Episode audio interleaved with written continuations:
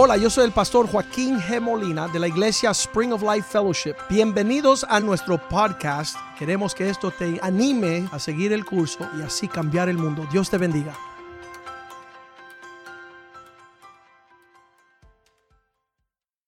Padre, yo te doy gracias en esta hora por la palabra de Dios. Te doy gracias por la casa de Dios. Te doy gracias por el consejo que está escrito en la palabra de Dios. Señor, pedimos por aquellos que todavía no te conocen. Pedimos que ellos tengan la dicha de estar sentados, Señor, en tu casa, entre tu pueblo, escuchando la palabra de Dios de un hombre de Dios. Pedimos, Señor, que tú nos prospere y que tu palabra sea lámpara a nuestros pies. Danos entendimiento, oh Dios, para poder vivir como, eh, como dice tu palabra, uh, que tú haces todo hermoso en tu tiempo, Señor. Que tú puedas ordenar nuestras pisadas, oh Dios. Y que nosotros busquemos, Señor, tu dirección en todas las cosas. El consejo de Dios es alegría y gozo para el justo, pero es un horror y terror para aquellas personas que son inicuas, personas que quieren hacer lo que ellos quieren, cuando ellos quieren, como ellos quieren. Danos tú tu corazón, danos tú tu pensamiento, quita la rebeldía de nuestra, nuestra mente, de nuestro corazón, de nuestras palabras que podamos ser tus hijos en un mundo torcido, andar en paz, en gozo, por la abundancia de tu misericordia en nuestras vidas. Sana nuestra dolencia, sana los enfermos en nuestros medios, aún estando sentado aquí en el santuario, en este templo, Señor, que la sanidad de tu espíritu sane este cuerpo, Señor, de sus enfermedades, oh Dios, que tu luz sea más fuerte que la oscuridad de las plagas y las enfermedades, oh Dios como estaban los enfermos los tiempos de los apóstoles, Señor, que su sombra, Señor, sanaba a los enfermos. Así que tu sombra nos sane hoy día, oh Dios. Y que tú nos puedas hacer, Señor, aptos para vivir este evangelio de buenas nuevas, oh Dios. Cambia nuestro corazón de piedra y danos un corazón de carne para poder percibir, Señor, que si tú estás con nosotros, Señor, ¿quién podrá estar en nuestra contra? Glorifícate en lo que escuchamos esta mañana y que tu palabra sea, oh Dios, una buena semilla sembrada en un buen corazón que da un buen fruto que manifieste tu gloria en una cosecha gloriosa. Te lo pedimos en el nombre de Jesús. Amén, amén y amén. Sabes que yo no conocía, antes de que yo conociera a Cristo, yo pensaba que Dios era iracundo y que era un Dios demasiado sobrio y, serio. Y yo decía, yo no quiero acercarme a ese Dios, me va a quitar el gozo. Pero sabes que no me habían dejado saber que Dios es un Dios de fiestas, que Dios es un Dios de alegría, que el gozo del Señor es nuestra fuerza. Pero mira lo que dice nuestro mensaje hoy, fiestas sin celebración. ¿Qué significa eso? Que va a haber ciertas personas que no saben ni qué celebrar en medio de las fiestas. Yo siempre digo que cuando yo estaba ejerciendo abogado, el día después de las navidades era la línea más grande, eran las navidades, el año nuevo y después yo llegaba a bufete después de las vacaciones y había una fila que daba la vuelta a mi edificio. Y decía, ¿qué? Alguien se sacó la loto y dice, no, nos queremos divorciar. Las personas querían dejar sus esposos y sus esposas y sus hijos y su familia después de celebrar las fiestas ficticias de Santa Claus y, y, todos los duendes y todas las cosas locas que las personas están celebrando. Allá en Levíticos 23, Dios capítulo 4 dice, estas fiestas solemnes han de celebrar estas son las fiestas sagradas de Jehová. Hay, hay tiempos que Dios ha apartado para que su pueblo se una para celebrar. Y se van a dar cuenta que aquí hay siete fiestas que son santas. Y durante estas fiestas van a convocar durante estos tiempos la presencia del Señor. Todas las fiestas de Dios era para recordar lo que Dios había hecho.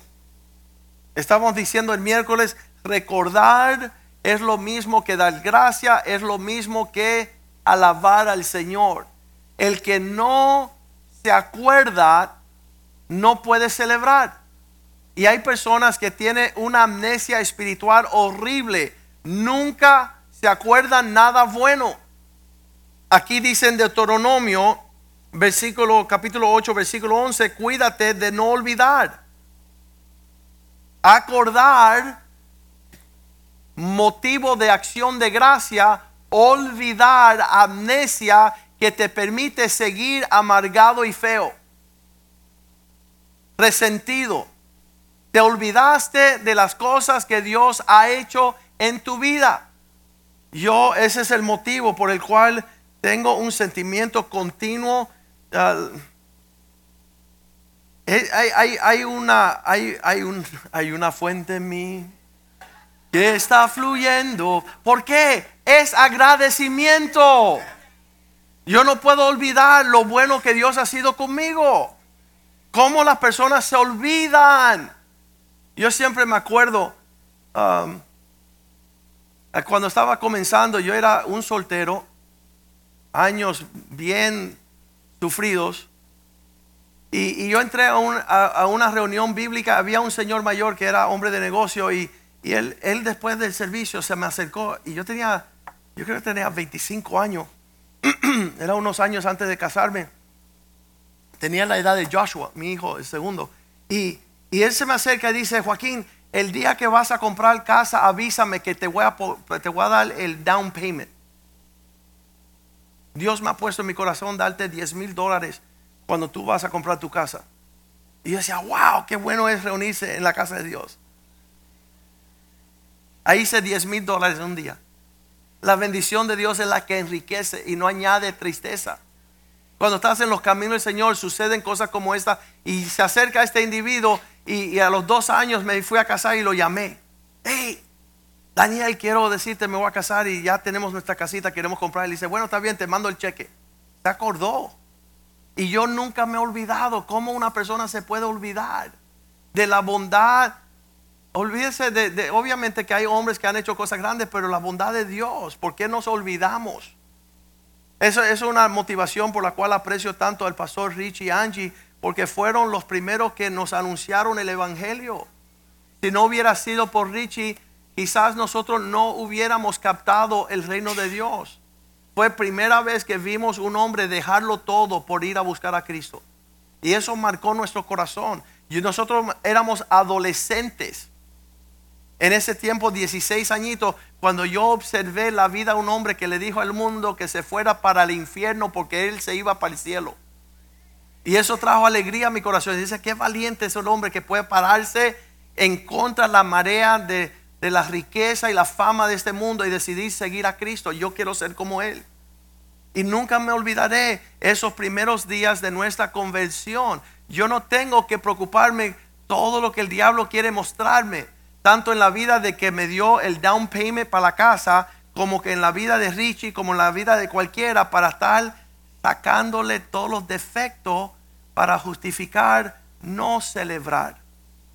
Y va a haber personas que no pueden celebrar su esposa y no pueden celebrar sus hijos y no pueden celebrar su familia, sus finanzas y su trabajo y la iglesia porque siempre el diablo está mostrando justificación la, por la cual no pueden celebrar. Están sin celebración. En Deuteronomio 8, 11 dice, cuídate de no olvidarte ¿De qué? ¿De todo lo que me hicieron malo? No, de todo lo que Dios hizo bueno. Es diferente. Cuando tuve la sonrisa en el rostro de todo lo bueno que Dios ha hecho. Porque el diablo te quiere enseñar todo lo malo para robarte el gozo, para que no puedas celebrar. Cuídate de no olvidarte lo que Dios hizo para que cumpla su mandamiento, su decreto, sus estatutos que yo te ordeno hoy. ¿Por qué olvidar? No suceda, versículo 12, que no suceda, que no suceda que comas y te sacies y edifiques buenas casas en que habitáis y tus vacas y tus ovejas se aumenten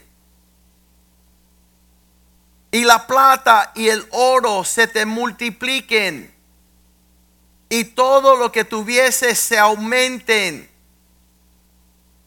¿Cómo, ¿Cómo, Dios tiene planes para seguir ensanchando nuestro territorio y darnos más y más y más y más para que nosotros celebremos más al Señor.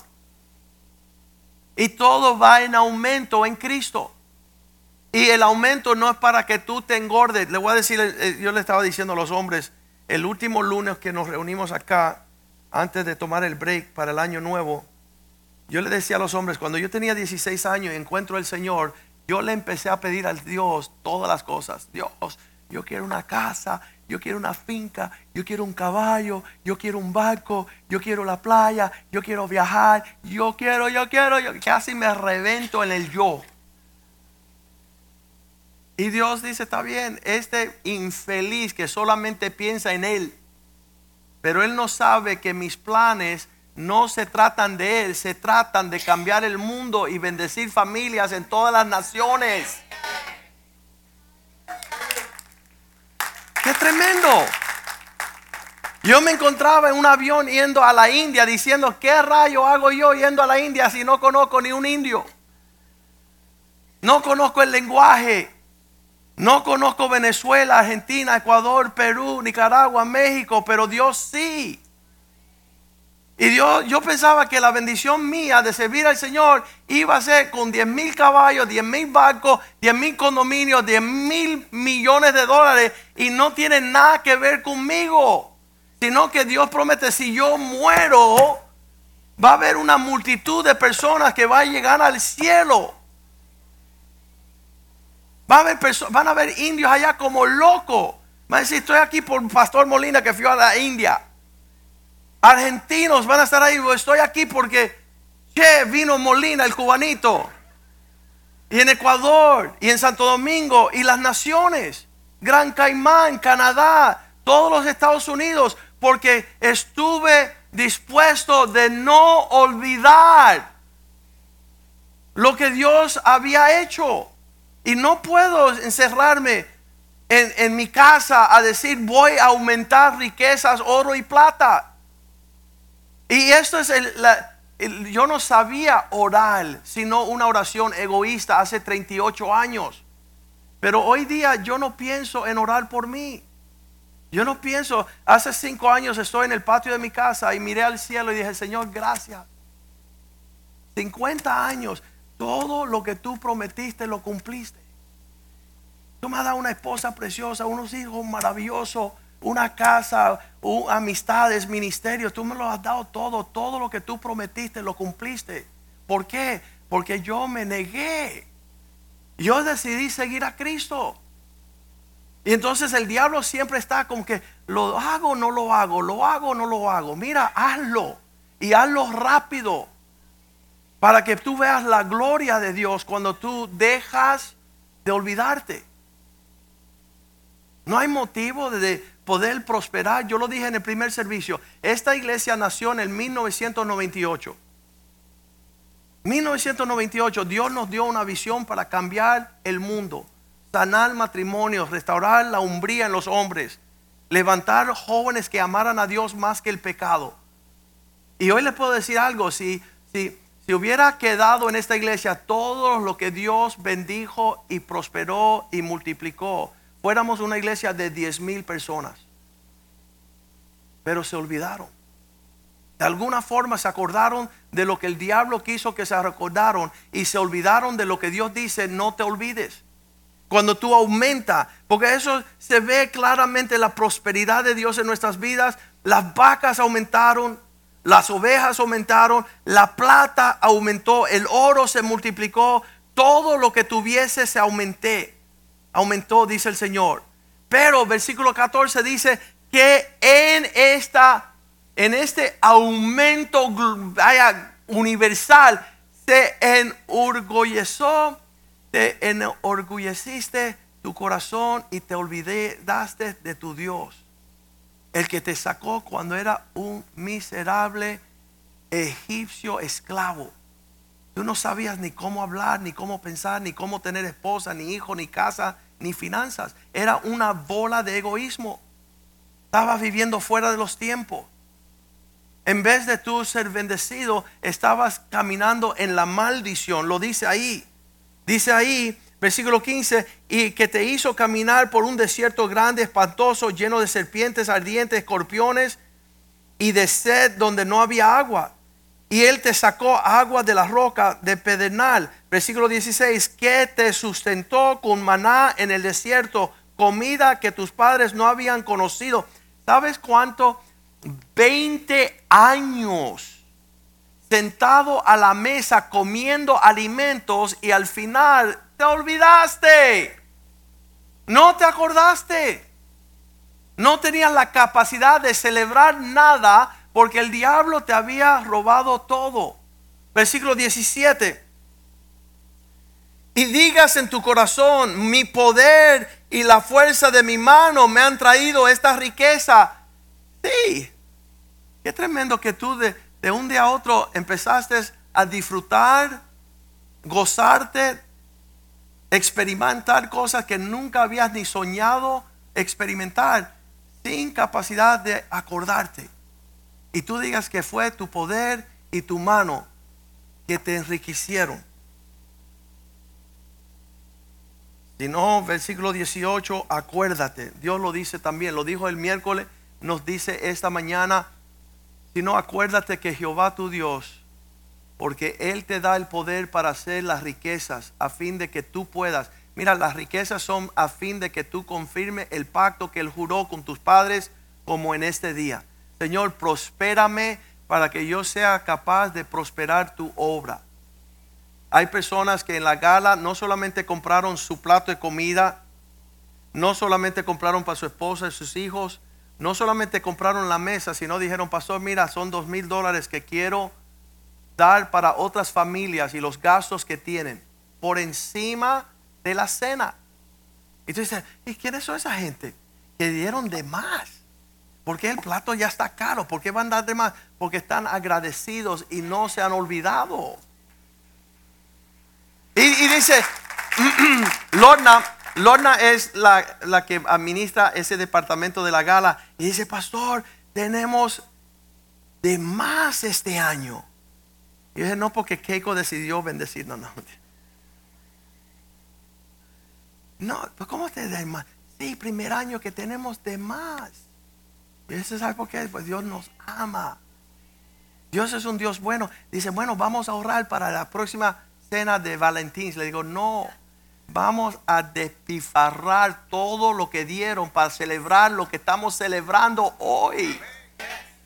Vamos a tener mejores luces, mejor comida, mejor adornos, mejor todo. ¿Y, ¿Y, quién son esas personas que se quedaron fuera? Personas que se olvidaron. Que no tienen fiesta solemne en todo el año. Los hijos no tienen un Dios cual celebrar, no pueden tener ni siquiera su propio plato de comida. Muchas veces aún se les regala la comida porque hemos dado muchas, muchos anuncios que, que nada te detenga de estar presente. Que no permita que el dinero sea un obstáculo porque nosotros te vamos a bendecir, sino que hazlo como motivo de tu celebración. Hazlo como motivo de que, bueno, ah, yo voy a estar presente con mis hijos, quiero que ellos vean un poquito de la gloria. Hace unos años celebramos nuestro 20 aniversario. Estábamos en un, anfiteatro bien grande y, y, cuando mis hijos vieron la visión, mis tres varones, cuando ellos vieron la visión de un templo de cinco mil personas, ellos se miraron el uno al otro y dijeron, hey, a esto no toca a nosotros. En otras palabras, tenemos que ser unos abogados súper buenos para edificarle un templo al Señor en Miami. ¿Viste cómo piensan los hijos de un padre que ama a Dios? Ellos dicen, ¿sabes qué? Aquí no hay rico que lo haga, lo hacemos nosotros. Porque están inspirados por lo que ven. Pero nosotros muchas veces no le enseñamos nada a nuestros hijos. Todo es, dice por ahí un amigo que tengo que es mexicano, dice, la gente se rascan para acá. Nadie se rasca para allá. Todo es dame, dame, que voy. Mira, mira cómo me inflo como el pavo real. Oye, pero ¿vamos a celebrar o no vamos a celebrar? Dios dice ahí en Malaquías, bien importante. Él dice, ¿sabes qué? Cuando ustedes están celebrando, me doy cuenta que prometen lo mejor, pero traen lo peor. Ustedes dicen que es un fastidio ser cristiano y tener que ir a la casa de Dios y están viendo que Dios está observando esto. Versículo 10, Malaquías 1:10 dice, quien también hay de, vosotros que no, esa no es. Vamos a ir un poquito más allá. Ajá, versículo 13. Habéis dicho además, oh, qué fastidio esto. Me están despreciando, dice el Señor de los ejércitos. Y traíste lo hurtado, lo cojo, lo enfermo y lo presentaste como ofrenda. Ello de aceptar esto de vuestras manos, dice el Señor. Yo te di una crianza de, de, de animales preciosos. Y, y, ahí tú tienes y prometiste darme lo mejor. Creo que lo dice ahí, bien importante.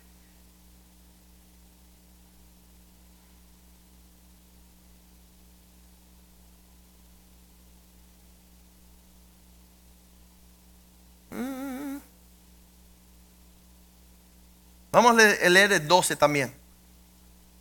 Y vosotros lo habéis profanado, dice la cosa del Señor, cuando decís, inmunda es la mesa del Señor, y cuando decís que su alimento es despreciable.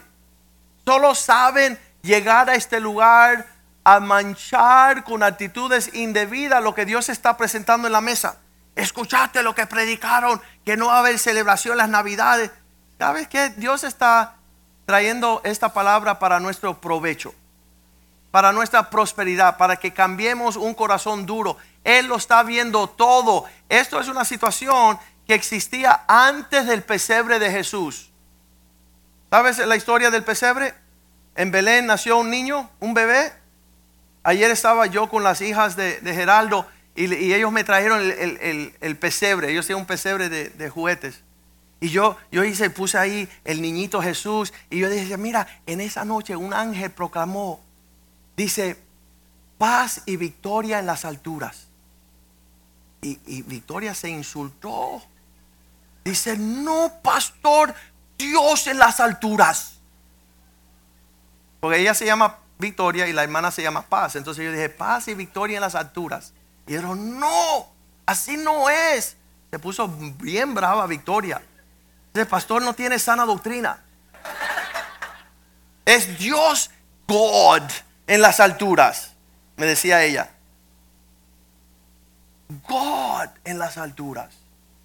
Dios en lo alto. Dios en lo alto.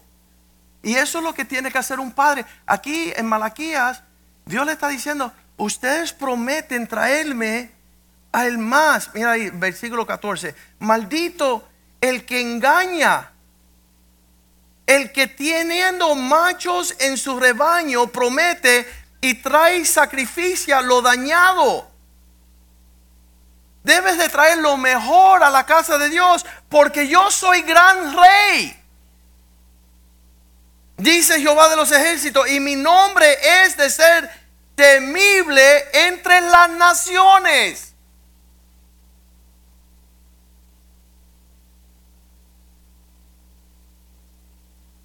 Dios, danos la capacidad de tener un corazón cuando tú nos entregaste grandes provisiones, trajimos a la casa de Dios grandes provisiones. Acuerdo cuando estábamos comenzando la iglesia, había yo cerrado un caso y me gané 50 mil dólares. Así me dijeron, toma, gracias. Un caso que tomó quizás unos tres meses y me escribieron un cheque así bien gordo de 50 mil dólares. Y, yo no puedo decir, ay, voy a traer 5 mil dólares a la casa de Dios y quedarme con 45. ¿Cómo, Dios me prospera en un instante y en un instante me olvido para tratar de, bueno, ya di mi diezmo, soy santo, wow. No, si Dios te está bendiciendo así con las olas del mar, donde no abasta, ¿por qué no hay refrigerio en la casa de Dios? ¿Por qué no hay una expresión de tu prosperidad en la casa de Dios? Hay calladitos todos, mira. ¿Y de quién están hablando? De ti. ¿De quién va a ser?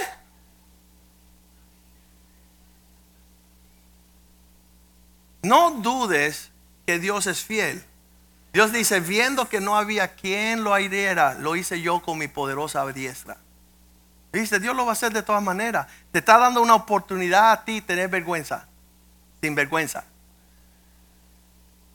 Que Dios bendice y bendice y bendice. Y dice, se me olvidó, chico. Mira que todos los domingos yo trato de acordarme, pero no, no puede ser. Dios dice ahí en el versículo 10, yo prefiero que alguien traiga un candado. ¿Quién también hay de vosotros, ya que todo el mundo se quiere olvidar de la bondad del Señor? ¿Quién podrá, Luis Orozco, por favor? El cerrajero de la iglesia, cierran las puertas de mi casa, de mi templo. ¿Para qué prender fuego en mi altar de balde? Si el fuego, si en esos tiempos había un altar, había fuego y uno traía su becerro. Dice ese Señor, es más grande, es más fuerte para ti. Ah. Porque querían mostrar en ese sacrificio, levantaba un aroma agradable a Dios. ¿Para qué? Para que Dios siguiera prosperando y bendiciendo, aumentando tus crías, tus siembra, tus vacas, tus ovejas, tu oro, tu plata, una tierra que iba a abarcar mucha provisión. Pero ya que estamos prendiendo el fuego en el altar y ya me están trayendo lo dañado, lo hurtado, lo que no sirve, yo prefiero que cierran, cierren la puerta de la iglesia para que no se prenda el fuego en balde. Yo no tengo complacencia en vosotros, dice Jehová de los ejércitos, ni de vuestra mano voy a aceptar ofrenda. no entiendo cómo yo prospero y prospero y prospero y nunca hay motivo para mostrar la expresión de esa prosperidad. Vamos a Deuteronomio 8 de nuevo. Um, quiero leerle un poquito de lo que es esta tierra que Dios tiene para nosotros. versículo 6, cuando nosotros andamos en los caminos del Señor y, realmente estamos hablando de muchas, ¿cómo le dicen eso? Ilustraciones y, y está Dios tratando de darnos un entendimiento de cómo Él se alegra en la prosperidad de su pueblo.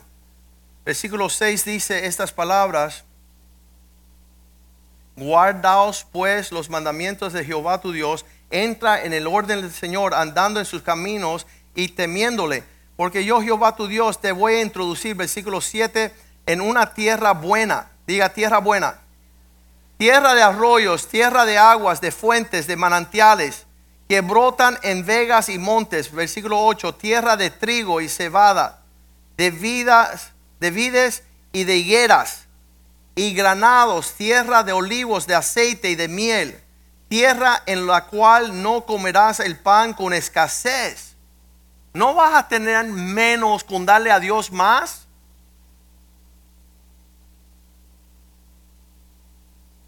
Cuando era joven, yo no sabía leer muy bien ni escribir y empecé a pedirle sabiduría al Señor y Él me empezó a prosperar en las letras en la abogacía, empecé a ganar dinero, a hacer cosas tremendas. Escribía un contrato y me pagaban 10 mil dólares. Y yo, yo, decía, Señor, yo no puedo creer que yo que no sabía escribir tan bien, ahora estoy cobrando 10 mil dólares un contrato. Y yo, yo me gozaba y yo decía, Señor, esto lo hiciste tú. Tú me diste la sabiduría, tú me diste el entendimiento, tú me diste la capacidad, tú me diste los clientes. Tú me diste mi oficina de abogados, tú me lo diste todo, Señor. Si yo le doy mi carrera al Señor, ¿Dios me va a dejar en cero? Imposible.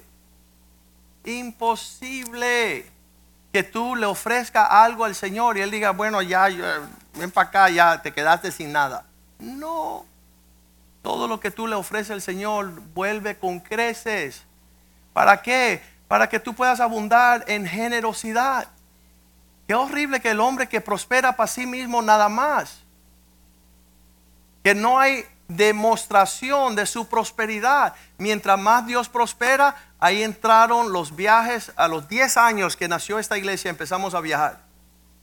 A los 10 años fuimos a Suiza y corrimos por allá por Sudáfrica y corrimos por, por todos los países, México, Nicaragua. Empezamos a bendecir las naciones. En todos los pueblos hay una bendición. ¿Sabes por qué? Las personas decían, no vayas a Mérida. En Mérida no hay nada. Ya cuando tú vas un día, ya, ya, ya, te fuiste. Yo empecé a ir por 10 años. ¿Por qué? Por la iglesia de Jesucristo. Por un pueblo que conozca lo que yo conocí. Que yo se lo fui a llevar. Empezamos a bautizar, empezamos a predicar, empezamos a hacer sin número de cosas, la cual nunca he recibido renumeración económica. Y entonces, ¿cuál es la motivación? Un día estábamos yendo yo y Palma en un avión y éramos los únicos dos locos. En uno estaba lleno el avión, todos de la misma edad de Palma, de 30 y pico a 40 años, con su ataúd, ¿cómo? No ataúd, su. ¿Cómo le dicen? Briefcase. Con su maletín, ahí hacer billetes, hacer dinero. Vamos a montarnos en el avión a hacer dinero. Mira, hay cliente, hay contrato, hay tiempo, pero no hay tiempo para Cristo. No hay tiempo para viajar a otro país a llevar el ánimo de que sirvan al Dios que es fiel. Dando un ejemplo, una palabra. Hay un hombre que fuimos a Perú hace como 15 años y un hombre me escribe, dice, tu taller en esa tarde cambió el resto de mi vida. Un, viaje, un taller, un hombre. Es un dentista él. Dice, mi familia, mi esposa, mi matrimonio, mi, mi, práctica de dentista, soy próspero y bendecido por lo que tú sembraste en mi corazón. ¿A cambio de qué? Nada. Porque ya recibí por adelantado gozo y paz que no se puede comprar con plata. No está viajando por enriquecernos. No está pidiendo a, cambio de qué voy a recibir. A cambio de nada, si ya lo recibiste, necio y no lo supiste, porque te olvidaste. Qué horrible. Dios habla así. Cierren mi iglesia, ponle, ponle, ponle un candado y que no, que no exista un, una canción. Mira que las canciones son buenas. Oye, ¿este piano funciona o no funciona? ¿Sabe qué? Me hacen, me lo apagan adrede. Ayúdenme. Tienes que saber los botones estos. Hay 150 mil botones. Gerardo, ¿me vas a ayudar? Mira, no importa por dónde tú comienzas a alabar al Señor. Voy a tener que cantar There is power cuando no hay power. Hay poder, quiero poder, sin igual poder. No, no hay lucecitas prendidas. Ahí está. Eso. Alabaré, alabaré, alabaré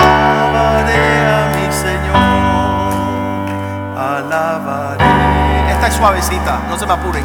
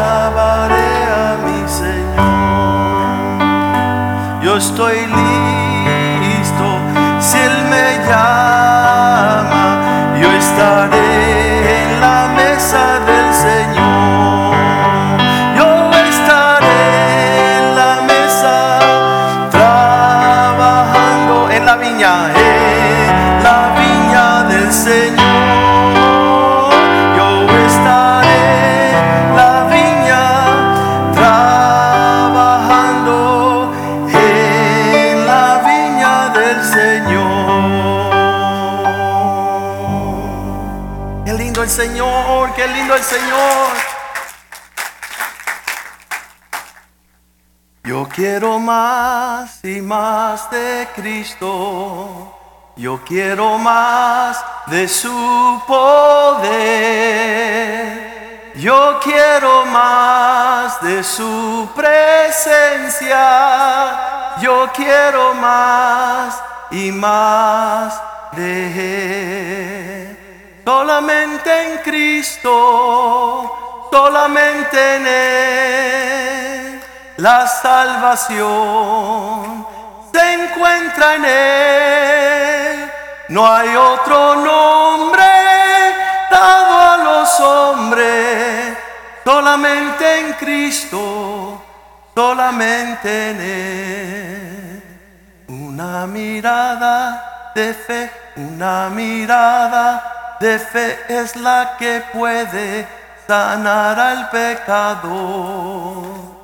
Una mirada de fe, una mirada de fe es la que puede salvar al pecador.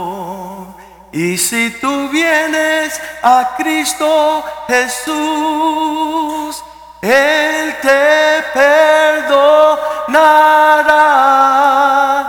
porque una mirada de fe es la que puede salvar al pecador. Yes, sir.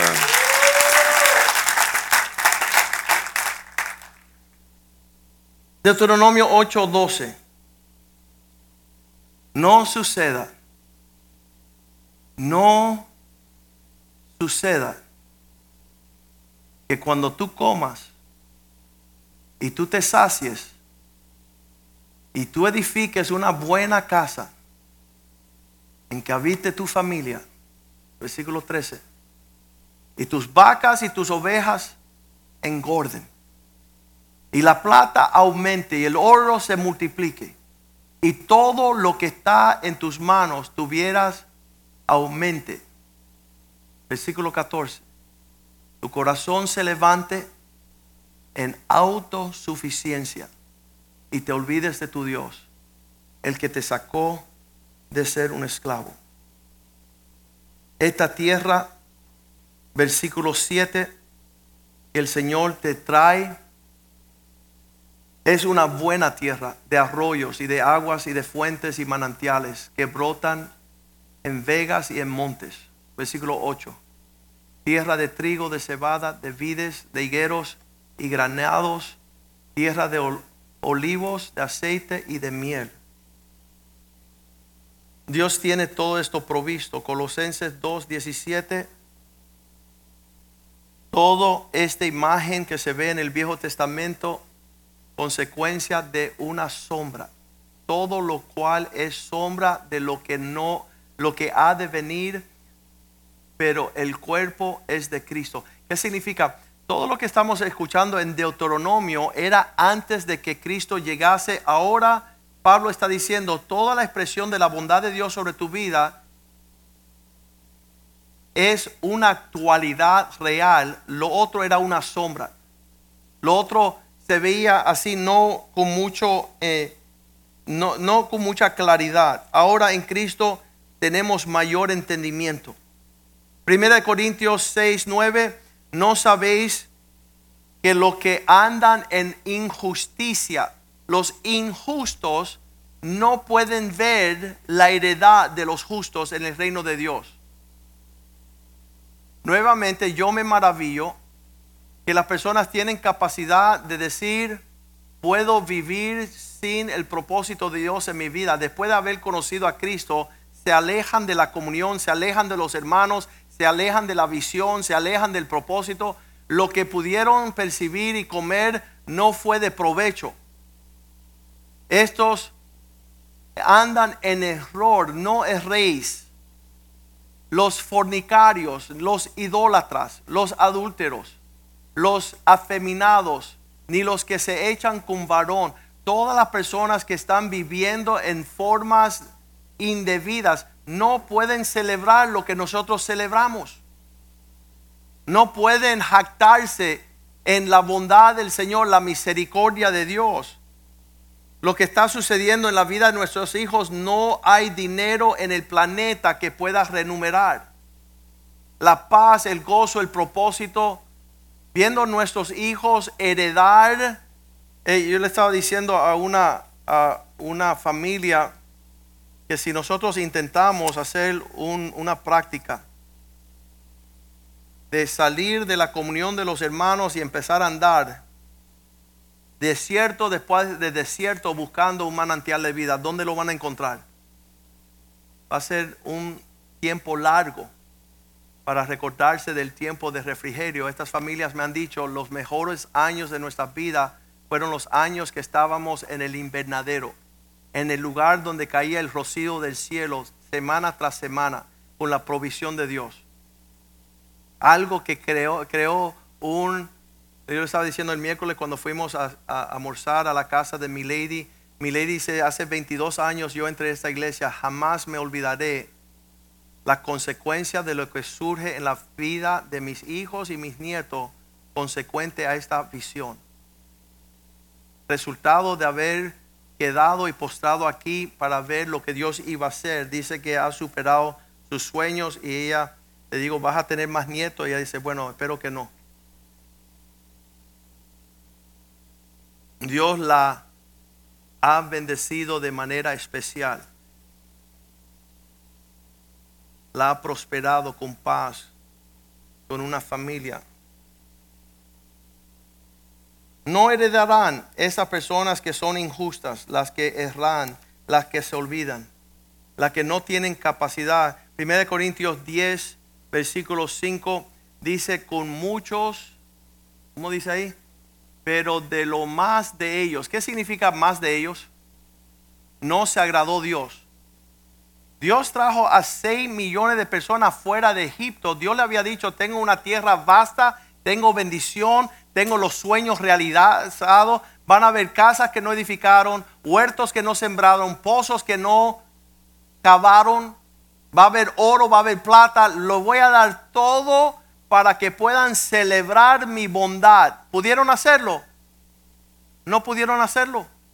Dice con lo más de ellos, quien distinga, había un número más grande de ellos que no que no se agradó Dios, por lo cual quedaron postrados en el desierto.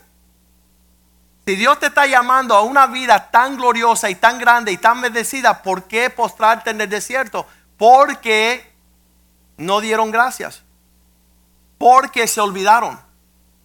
Porque no podían celebrar. Mira lo que dice en Deuteronomio 28. Él dice el por qué. Tengo aquí apuntado. 28:45. Creo que es. Y vendrán sobre ti todas estas maldiciones. Qué horrible que somos un pueblo más dado a tener maldiciones venir sobre nosotros que nos persigan y te alcanzarán hasta que perezcas. Y tú dices, wow, ¿por qué maldiciones? ¿Por qué me van a caer atrás? ¿Por qué me van a hacer perecer? Dice, y te alcanzaron por cuanto no habrás atendido la voz de Dios para guardar sus mandamientos y estatutos que yo te mando, versículo 46. Te va a alcanzar la maldición y serán a ti por señal y por maravilla en tu descendencia por siempre. Versículo 47. Porque no serviste a tu Dios con alegría. No pudiste buscar motivo para decir,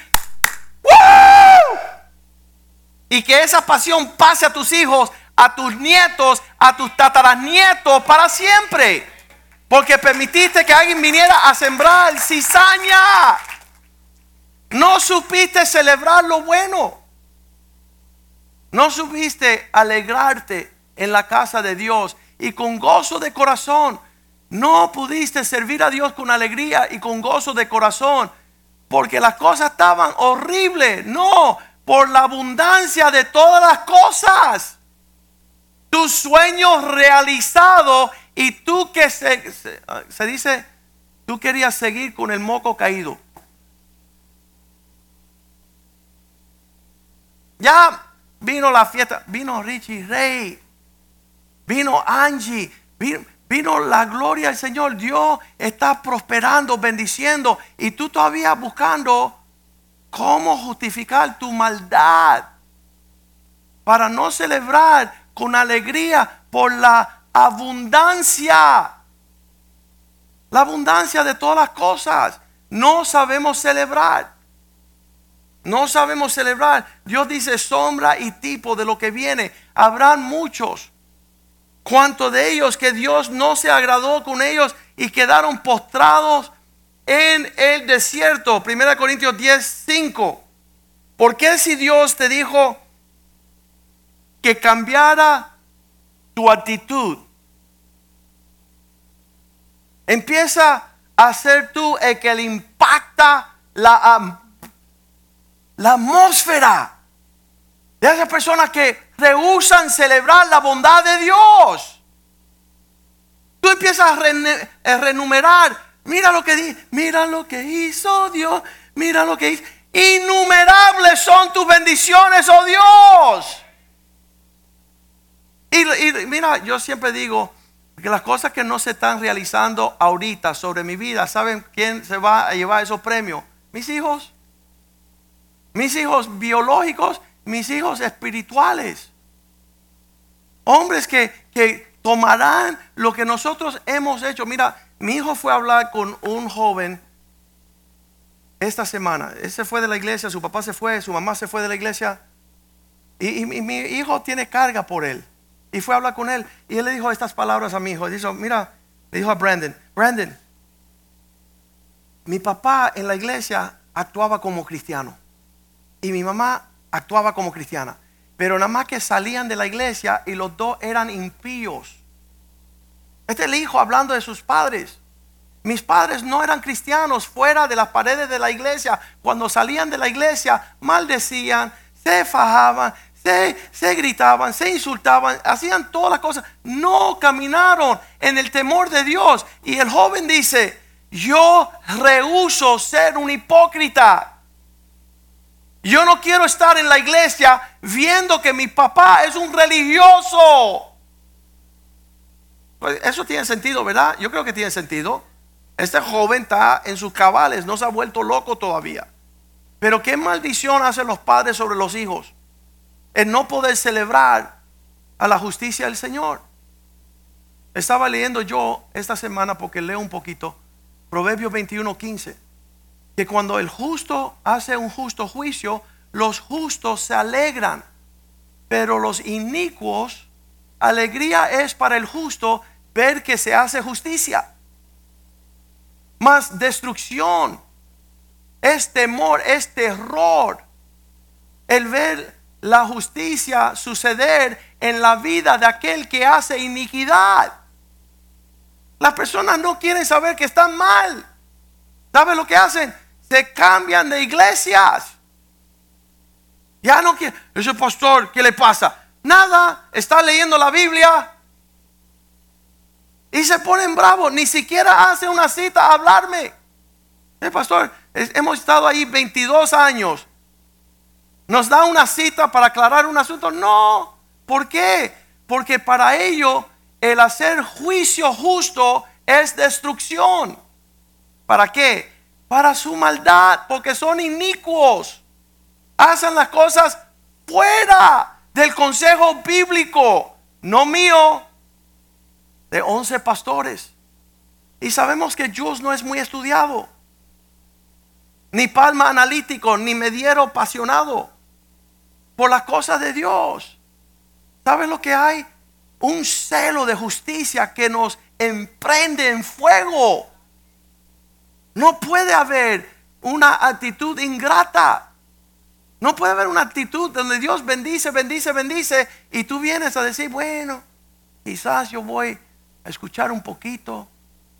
No, eso no es lo que Dios... Mira, yo lo dije en el primer servicio, desde el libro del Viejo Testamento tiene todas las imposiciones, las leyes, los reglamentos. En el Nuevo Testamento Dios dice, no me lo obligue a nadie a hacer nada que todos lo hagan de voluntad propia. Yo no quiero imposición de nada a nadie. para ver y juzgar los corazones, para ver cuál es esa disposición que fluye, no porque te estén amenazando, obligando. ¿Qué es lo? pastor, es que como que no siento dar nada a la iglesia. Qué bueno. Qué bueno que tú has llegado al, lugar donde tú no sientes por la obra del Señor. Tú ni la entiendes. Tú, no tienes ni idea. Un, joven le llega a un papá y dice, papá, yo no conozco lo que es una hipoteca, no conozco lo que es la electricidad, no conozco lo que es la luz de la casa, lo que es el, llenar el tanque de gasolina. No conozco lo que es ir a la compra, hacer compras para servir la mesa. Los, hijos no, no, conocen, cuando son jóvenes, no conocen nada de esas cosas. Pero ya cuando tú estás un tiempito aquí y tú creces y tú maduras, ¿a qué se debe el hombro que tienes? Para llevar la carga de la casa para tener responsabilidad. Llegó un multibillonario aquí y dice, pastor, quisiera ayudar un poco económicamente a su iglesia. Y yo dije, sí, qué bueno. ¿Y, ¿Y cómo es que se logra eso? Yo, yo no sé. Eso es un gran misterio. ¿Cómo es que tú escribes un cheque para pagar 500 propiedades que tú tienes, comprar edificios de millones de dólares y llega a la casa de Dios y te da amnesia, estupidez. ¿Cómo es que tú te olvidas de, todo analítico, matemático y todo lo que... Y, tú no disparas un chícharo? Eso se dice en Cuba. Y personas que llegan aquí y dicen, wow, esto es tremendo, esto lo compró el pastor. No, esto lo pagan las viudas que son fiel. Cosa que nunca vas a conocer. ¿Sabes por qué? Cristo dijo, ustedes dan de la sobra, ella dio todo lo que tiene. Eso es lo que dijo Jesús. Ella había ah, encontrado la arca de la ofrenda. ¿Y qué es eso, pastor? ¿Donde se dan las quejas? Así me dicen. El pastor, ¿dónde es que se da el sobre este? Y le digo, ¿es dinero? dice, no, son mis quejas. Y le llévaselo a tu abuela. Qué horrible. ¿Por qué los pastores tienen que hacer cosas así? Por eso Moisés pasaba todo su tiempo en el monte. Él no bajaba a lidiar con los sobres de las quejas. Yo me maravillo. La persona dice, en el mundo yo tenía, oh, en Cuba yo tenía, oh, en Santo Domingo sí que tenía. Y aquí nada tenían. Nada tenían. ¿Sabes qué? Quiero llegar al cielo con mis bolsillos vacíos y saber que todo de lo fuerza, de lo mejor. Cuando yo tenía 21 años fui a los pastores de la iglesia donde yo estaba y le decía, quiero servir al Señor tiempo completo. Dijeron, no, no podemos permitirte a ti en tu inmadurez irresponsable. Imagínense, me hubieran soltado a los 21 años, hubiera matado a alguien. Entonces tuve que ir nueve años a estudiar abogado y 10 años a ejercer abogado antes de que el Señor permitiera llegar aquí y tener misericordia, tener compasión. Pero también para poder bendecir la obra de Dios. Hemos bendecido la obra de Dios en el planeta. Todo el mundo que nos conocen saben que estamos enamorados de Cristo y que con toda nuestra fuerza estamos haciendo lo mejor que sabemos. ¿Somos perfectos? No. Lleven sus quejas a la cajita. Pero estamos haciendo nuestro mejor de servir al Señor con excelencia, con lo que conocemos. Somos primera generación. Yo siempre soñé con tener un abuelo pastor y papá pastor. Y tener una herencia rica así para yo poder estar más fortalecido. Pero soy medio caníbal. Llegué a los 20 años a la casa de Dios. Entonces, hacemos lo mejor que podemos. Pero sabes que quiero dejar claro que no hay fiesta de celebrar si no celebramos como es debido y hemos hecho nuestra mejor parte hoy. Sabemos que, que Proverbios 15, 15 dice que el que tiene un corazón sano solo sabe el continuo celebrar. Todos los días del afligido son difíciles. Si uno encuentra una persona que está sobrellevada con todos los problemas, ese va a ser afligido. Mas aquel del corazón contento tiene banquete continuo. ¿Qué significa? Dios quiere que tengamos una fiesta continua.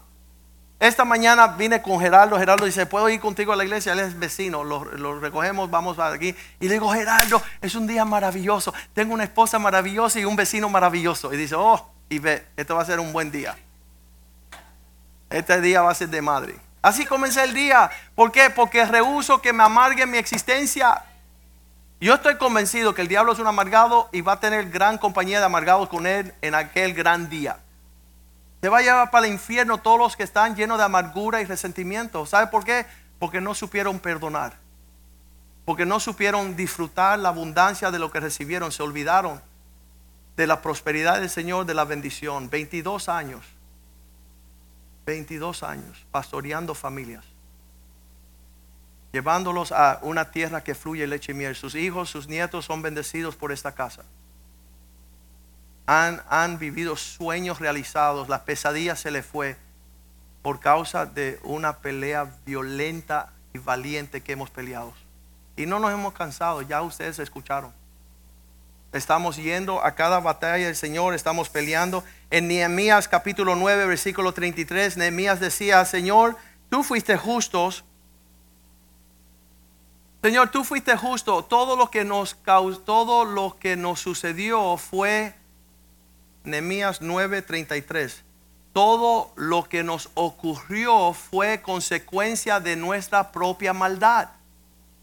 Pero tú eres justo en todo lo que ha venido sobre nosotros, porque rectamente tú has hecho, mas nosotros hemos hecho lo malo. ¿Qué, qué lindo es Nehemías de saber, Señor, tú cumpliste tu promesa, tú fuiste presente, tú hiciste todo como es debido, mas nosotros no pudimos aprovecharlo. Eso es después de que salieron de la tierra prometida a Babilonia, donde estuvieron cautivos por causa de no servir al Señor. Versículo 34 dice, nuestros reyes y nuestros príncipes, nuestros líderes, sacerdotes y nuestros padres no pusieron por obra tu ley. Nuestros papás no hicieron lo que tenían que hacer en celebrarte por la abundancia de todas las cosas. Por eso nosotros estamos viviendo pesadillas. No pusieron por obra tu ley, ni atendieron tus mandamientos y a tus testimonios con los, ah, con los que les amonestabas. Versículo 35. Y ellos en su reino y en su mucho bien que le diste, en ese reino glorioso, en ese lugar donde mucho que le diste, en la tierra espaciosa, fértil, que le entregaste delante de ellos, no te sirvieron, ni se convirtieron de sus malas pulgas. Esa es la traducción pinareña.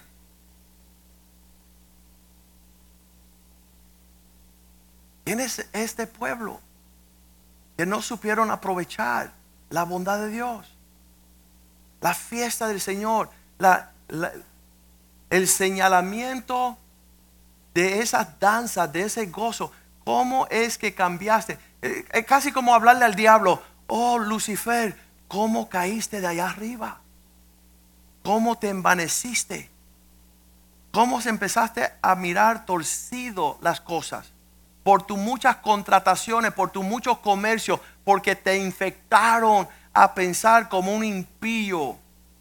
Caíste. ¿Y cuán grande fue tu caída? Ángel, sello de la perfección. Las actitudes satánicas, súper, súper siniestras, que pagan mal por bien. Qué horrible. Todos, anoche estaba hablando con el pastor Jules y él dice, pastor, quiero reiterar algo. Cualquiera de nosotros es capaz de caer en esta condición. Y ¿Por qué tú crees que Dios le está hablando a su pueblo? Porque es apto, nosotros la tendencia es que Satanás nos puede llevar a un error y el error se convierte en un horror. Y vivimos una pesadilla cuando Dios te llamó a ser diferente, pensar diferente. Yo le doy gracias a Dios que yo no pienso como los impíos. Yo le doy gracias a Dios que no pienso como mis antepasados. Que hay una mente nueva una mente renovada, una mente lavada. Ahí lo dice, nosotros, cuando tú nos diste el bien, nosotros te pagamos con mal. Dice una tierra grande, espaciosa, delante de nosotros, pero no se convirtieron de sus malos obras ni te sirvieron. Versículo 36. Hoy estamos aquí como esclavos. Tú nos llamaste a ser príncipes.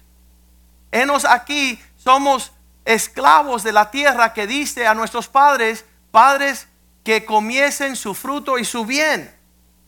Versículo 37, esta tierra se multiplica su fruto para los reyes que has puesto sobre nosotros por nuestros pecados, quienes se enseñorean sobre nuestros cuerpos y sobre nuestro ganado conforme a su voluntad y estamos en grande angustia.